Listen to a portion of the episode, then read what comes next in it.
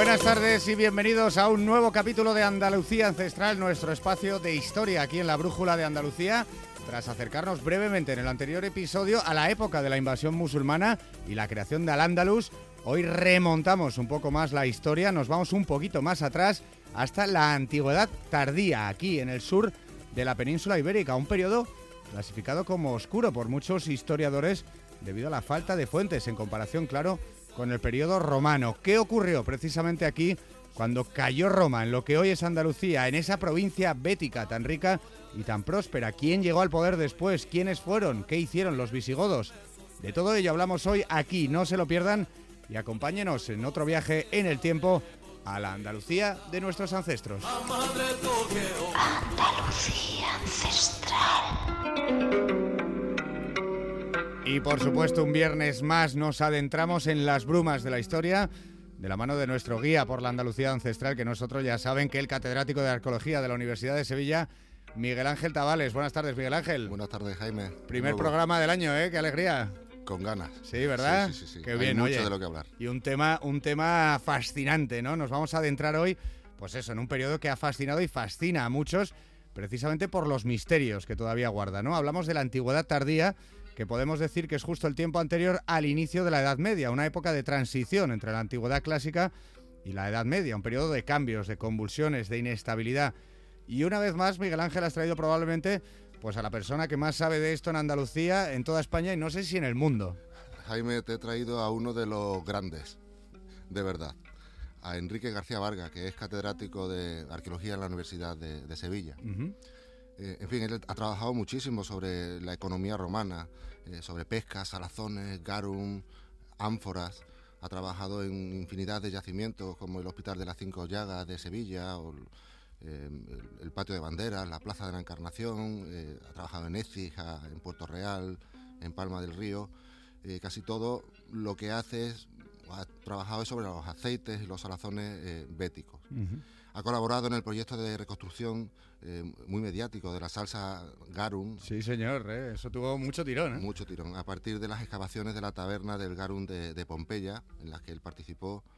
En fin, ha trabajado en numerosos alfares en el Valle del Guadalquivir, ha colaborado con diferentes universidades, ha trabajado en Francia con la Universidad Paul Valéry de Montpellier.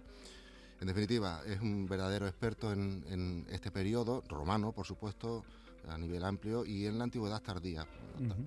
Publicado bastante sobre el mundo del urbanismo tardoantiguo en, en, en Hispalis y la ordenación territorial tardoantigua en época romana en general, así como en los procesos económicos y sociales durante la antigüedad eh, tardía. Em, esto por decir solo, solo Un algo, poquito, ¿no? Hay que sintetizar. Pues Enrique García Vargas, catedrático de Arqueología de la Universidad de Sevilla, bienvenido a Andalucía Central, está, Andale- Andalucía Ancestral. Estamos muy contentos de tenerte aquí. Pues eh, muchas gracias y yo también estoy muy contento. Os agradezco mucho la invitación para divulgar estos temas que no son tan conocidos. Pues ya sabes que cuando quieras, esta ya es tu casa. Gracias. Y nada, después de esta bienvenida, lo primero que me gustaría hacer para empezar, si te parece, Enrique, es acotar en el tiempo cuándo podemos decir que transcurre la antigüedad tardía y qué eventos o hechos dan inicio y final a la misma, ¿no? A este periodo. Bueno, no hay un consenso, un consenso total entre todos los investigadores porque eh, ahí hay una colisión entre antigüedad tardía y alta edad media, ¿no? Ujú. que ha ido decantándose poco a poco, pero en general yo no creo equivocarme mucho si digo que eh, comienza hacia finales del siglo III, principios del siglo IV, el acontecimiento fundamental eh, desde el punto de vista cultural es la cristianización o el inicio de la cristianización del imperio. El emperador Constantino se convierte al cristianismo, eso es un dato fundamental para la antigüedad tardía y crea una dinámica totalmente nueva. Y finaliza con la expansión del Islam por el por Occidente, ¿no? por el Magreb y la península ibérica. Cronología finales del tercero, principios del cuarto, hasta principios del siglo VIII después de Cristo. O sea, hablamos también, claro, justo de la, de la entrada de los eh, pueblos germánicos en, en Hispania, ¿no? Efectivamente, eh, Es está periodo incluida dentro de la antigüedad tardía, Ujú. las invasiones germánicas. Alanos, suevos, Suevos y visigodos. visigodos y vándalos, sí. Qué, qué época, ¿eh? Anda que... Época un Madre poquito mía, complicada, un sí. poquito convulsa. Pues precisamente, Enrique, ¿qué mm, dirías que caracteriza a esta época? Es decir, Roma desaparece de pronto y los habitantes de Hispania dejan de ser romanos, aparecen estos otros pueblos, otros poderes, mm, se mantiene el contacto con el resto de Europa. Pues Roma no desaparece, eso es una, una cuestión er- un error considerar que es el fin de Roma. Pero ¿no? nos Porque- creemos que de pronto a caer claro, Roma. ¡Hala, ah, pum! Roma, porque todavía a Roma le quedan, a la Roma occidental le quedan unos años todavía de, de- de pervivencia, digamos. Cuidado, cuidado, Perdón, perdón, Enrique, cuidado perdón, con las manos que si no soy el micro. Y sobre todo Roma no desaparece porque queda todo el- toda la parte oriental del imperio, que luego será Bizancio, que eso también en Roma y dura, es Roma y dura hasta el siglo XV. Eh, lo que sí es verdad que aparecen nuevos poderes, que de alguna manera comparten o sustituyen al poder romano. ¿no? Eh, tú lo has comentado, la- los pueblos bárbaros que, que, mm, crean nuevos reinos en, en la antigua parte occidental del imperio y, y el propio mundo bizantino que también tiene presencia en Eso es, también aquí, ¿no? aquí hay una época en que se reconquista parte del territorio por parte Exactamente, de en el, en el Levante, ¿no? Podemos decir la Sí, zona de bueno, to- toda- incluso el sur de Andalucía, Algeciras. Cádiz estaría incluida, toda la costa mediterránea. ¿eh? Hay ¿Qué? unos años ahí en que vuelve a ser romana, entre comillas. Es que a mí ya, ya Miguel Ángel, ya se me, se me eriza el vello ya, ¿eh? Con estos temas, porque es una época efectivamente fascinante, Enrique, fascinante. Mm, Lo que pasa es que, claro, ¿qué sabemos, no? bueno, eh, siempre se ha dicho que ha sido una época muy, muy oscura. Eh, claro, esto tiene sus matices, como es natural.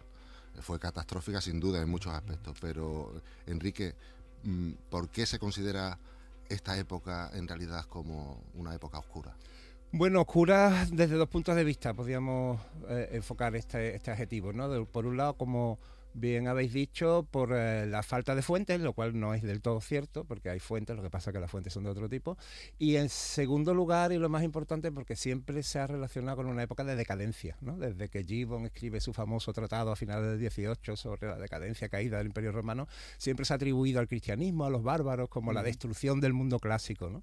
Eh, esto no es del todo cierto, porque la cultura clásica no queda destruida, queda transformada, se transforma y da lugar a otra cultura tan brillante, tan importante como, como la cultura romana clásica, podemos decir. Entonces ahí hay un tema moral que, que ha pervivido en el imaginario popular, que es que la idea de que el imperio romano decae y se, y se pervierte, ¿no? Y eso no, no es cierto, hay una transformación y eh, empieza un- una época nueva, un mundo nuevo con sus nuevas características y tan válido desde el punto de vista histórico como todo eh, a lo anterior y todo lo posterior. De hecho, mm, Enrique, no sé si podemos decir que, que los bárbaros, por así llamarlo, ¿no? por utilizar la terminología clásica, los, los germanos que llegan a la península, lo que hacen es tratar de imitar a Roma, en esencia, ¿no? En efecto, hay una eh, romanización de los bárbaros, como siempre ha sido, eh, en, el- en los procesos de invasiones, y sobre todo lo que ocurre es que una cosa que no se suele tener en cuenta es que los bárbaros también forman parte de la antigüedad tardía, es decir, no es Roma que está invadida por los bárbaros, sino que los pueblos bárbaros a lo largo de los siglos han tenido, por el contacto con Roma, un periodo de estructuración, de crecimiento, de organización, de cristianización, de manera que cuando llegan a Roma no es una gente de las estepas que viene Claro que no. eh, medio desnudo, ¿no? Sino una gente que tiene una tradición eh, política y una estructura eh, social ya importante y que muchos ya están cristianizados, ¿no? Entonces un poco es un encuentro entre dos mundos diferentes. Enrique, sobre las fuentes hemos dicho que efectivamente es una época, bueno, pues digamos un poco más oscura, ¿no? Porque no tenemos quizás tanta historiografía, voy a llamarlo, ¿no? Como en Roma, ¿no? Que les gustaba mucho dejar constancia de todo lo que hacían. Pero efectivamente has mencionado que sí hay fuentes. ¿Qué fuentes podemos mm, denominar como principales? Porque a mí se me ocurre, corrígeme si lo digo mal, San Isidoro, por Sí, supuesto, claro. San Isidoro es la gran figura del periodo Ah, y es sevillano. Y Encima, luego hay fuentes claro. encima de, de la casa.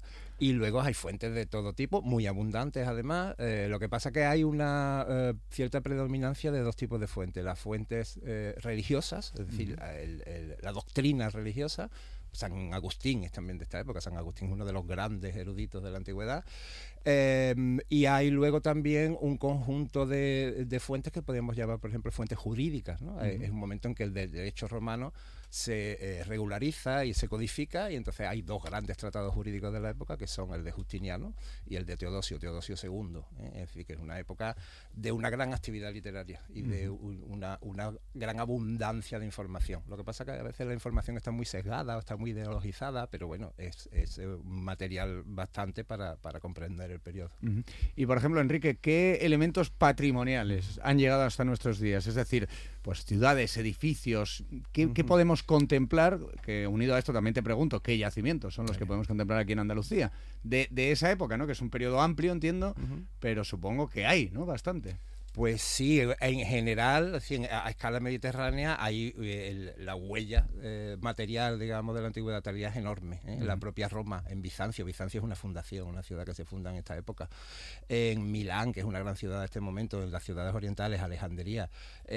hay un periodo de bastante auge constructivo y de bastante importancia de las ciudades en nuestra zona, en, nuestra área, eh, desde el en general, desde el punto de vista urbanístico, podemos decir que lo que se sufre es, o lo que se, lo que se asiste es una transformación de la ciudad. Desaparece el modelo de ciudad clásica, pero una vez más no es por decadencia, sino por transformación, y surge el modelo de la ciudad europea que se va a proyectar hacia la Edad Media. En este modelo de ciudad hay un, ahora un elemento fundamental que está relacionado con el auge de la nueva religión, que es el obispo. El obispo es un personaje fundamental dentro de la ciudad. Hemos hablado de San Isidoro, ¿no? Fue obispo de Sevilla, su hermano Leandro. Y es uno de los grandes promotores del urbanismo y de la, y de la construcción. Nosotros decimos la edilicia, es decir, la construcción, ¿no? los programas constructivos en las ciudades. De manera que yo, si tuviera desde un punto de vista general que caracterizar el periodo, desde el punto de vista arqueológico, sería la transformación y el enriquecimiento monumental de las ciudades ya con otro modelo de ciudad, y luego en el campo el surgimiento de la aldea, el surgimiento de las grandes basílicas y de los grandes centros de peregrinaje en el campo, eh, relacionado casi siempre con, la nueva religión, con el cristianismo y con la potencia cultural que está tomando el cristianismo en este eh, momento. Enrique, es en esta época también cuando vemos que se consolidan las ciudades amuralladas, ¿no? Debido a esa inestabilidad y las invasiones, ¿no? Algo que quizás en Roma no era tan común, ¿no? De hecho, la propia Roma se tiene que amurallar. ¿eh? Aureliano hacia el 370 tiene que construir unos muros nuevos de Roma porque los bárbaros llegan con cierta frecuencia ya a, amenazar la ciudad. ¿no? Y aquí en Occidente es un fenómeno, eh, especialmente en la península ibérica, es un fenómeno que está muy bien constatado. A finales del tercero, principios del cuarto, hay una nueva eh, oleada, digamos, de fortificaciones, de las cuales en Sevilla, hace un año, un poco más de un año, no, fue en 2021, hace ya tiempo, se descubrió la plaza de San Francisco uno de estos lienzos de muralla. ¿no? Y luego... Es ¿Qué podemos calificar como muralla romana? Es muralla romana, sin duda, porque es época romana todavía eh, con los emperadores romanos vigentes. Y luego hay también eh, un una, testimonio de la antigüedad tardía eh, en Andalucía unido a la o relacionada con el poder imperial que es el Palacio de Cercadilla en Córdoba, desgraciadamente destruido de una manera que lamentaremos mucho tiempo, y que se ha interpretado como el palacio de uno de los emperadores. Bueno, esta interpretación es cuestionable y discutible, pero de cualquier forma es uno de los grandes edificios, de los grandes palacios civiles de esta época. Hablamos, si te parece, Enrique, de los visigodos, ¿no? que es el poder que, digamos, toma el testigo a Roma como gran poder mm, que, de hecho, llega incluso bueno, pues a centralizar todo el poder y a unificar toda la península bajo la provincia de Hispania, el reino de Toledo, ¿no? Podemos decirlo más adelante. Estos visigodos que llegan, en un primer momento, llegan a sangre y fuego, llegan como aliados de Roma, ¿no? Para expulsar a los otros bárbaros, pero se dan cuenta de que, oye, pues aquí se pueden quedar, pueden organizarse y pueden quedarse por fin después de vagar por muchas partes de Europa. Este poder visigodo, como hemos mencionado antes, Enrique, trata de imitar a Roma, ¿no? Trata de heredar un poco la grandeza de Roma y lo consigue. Eh, sí, lo, como todo en la antigüedad tardía, lo consigue creando un mundo nuevo. ¿eh? No se trata de un simple proceso de imitación o reconstrucción, sino con, con que con elementos del mundo antiguo se crea un mundo nuevo, por ejemplo, las monarquías nacionales. El origen de las grandes naciones europeas están, eh, está en los reinos bárbaros. Y luego los visigodos, como tú muy bien has dicho, llegan como aliados del pueblo romano, después de un periplo dentro del imperio enorme. De pues, siglos, ¿no? Siglos, desde que entran por el Mar Negro. ¿no? Eh, y lo que hacen es colaborar con Roma en la expulsión del resto de los grupos bárbaros, los vándalos, ¿no? los suevos se acantonan en Galicia y luego también acaban eh, eliminando el reino suevo. Pero claro, como el poder de Roma se va debilitando y ellos cada vez se van haciendo más fuertes, llega un momento en que se desvinculan totalmente de esto. Ya el emperador, hay algunos intentos de los emperadores romanos de recuperar el dominio sobre el sur, ¿no? Eh, pero al final la estructura del Imperio de Occidente no tiene la fuerza como para evitar que el mundo visigodo se constituya en un nuevo poder un reino completamente establecido y con elementos de derechos, de organización militar, de economía, de religión que son romanos, que son mm, heredados de los romanos y transformados por ellos. Y eh, en este sentido, Enrique, durante la constitución de ese reino visigodo ¿no? y la consolidación, efectivamente, como hemos mencionado antes, también tenemos a Bizancio ¿no? en el sur de la península.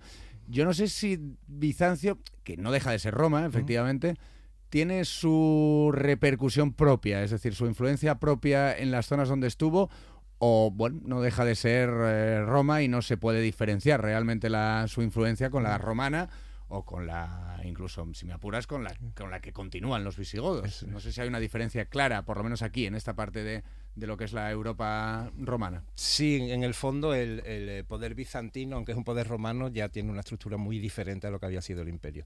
Y si tuviéramos que decir cuáles son los dos grandes poderes de esta época en la península ibérica, como tú has dicho, por un lado está el mundo visigodo, ¿eh? los visigodos, y por otro lado están los bizantinos, que están muy poco tiempo, 70 años, pero hacen una labor enorme de organización administrativa, de reorganización de las defensas de las ciudades, de revitalización económica con la importación de mercancías de Oriente. Entonces es muy poco tiempo, pero deja una, una impronta grande, de manera que hay una especialidad ahora en, la península ibérica de, arqueología, que es la arqueología bizantina, porque se puede reconocer muy bien este mundo. Pues mira, eso me da pie porque se nos vamos, nos vamos quedando sin tiempo. Miguel Ángel, no te estoy ni dejando hablar, porque como me encanta este tema, estoy aquí acribillando a Enrique.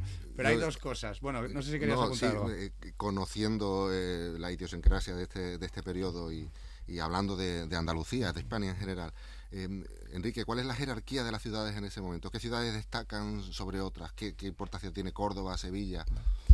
Bueno, la jerarquía, durante, cuando todavía existe el Imperio Romano, es una jerarquía administrativa.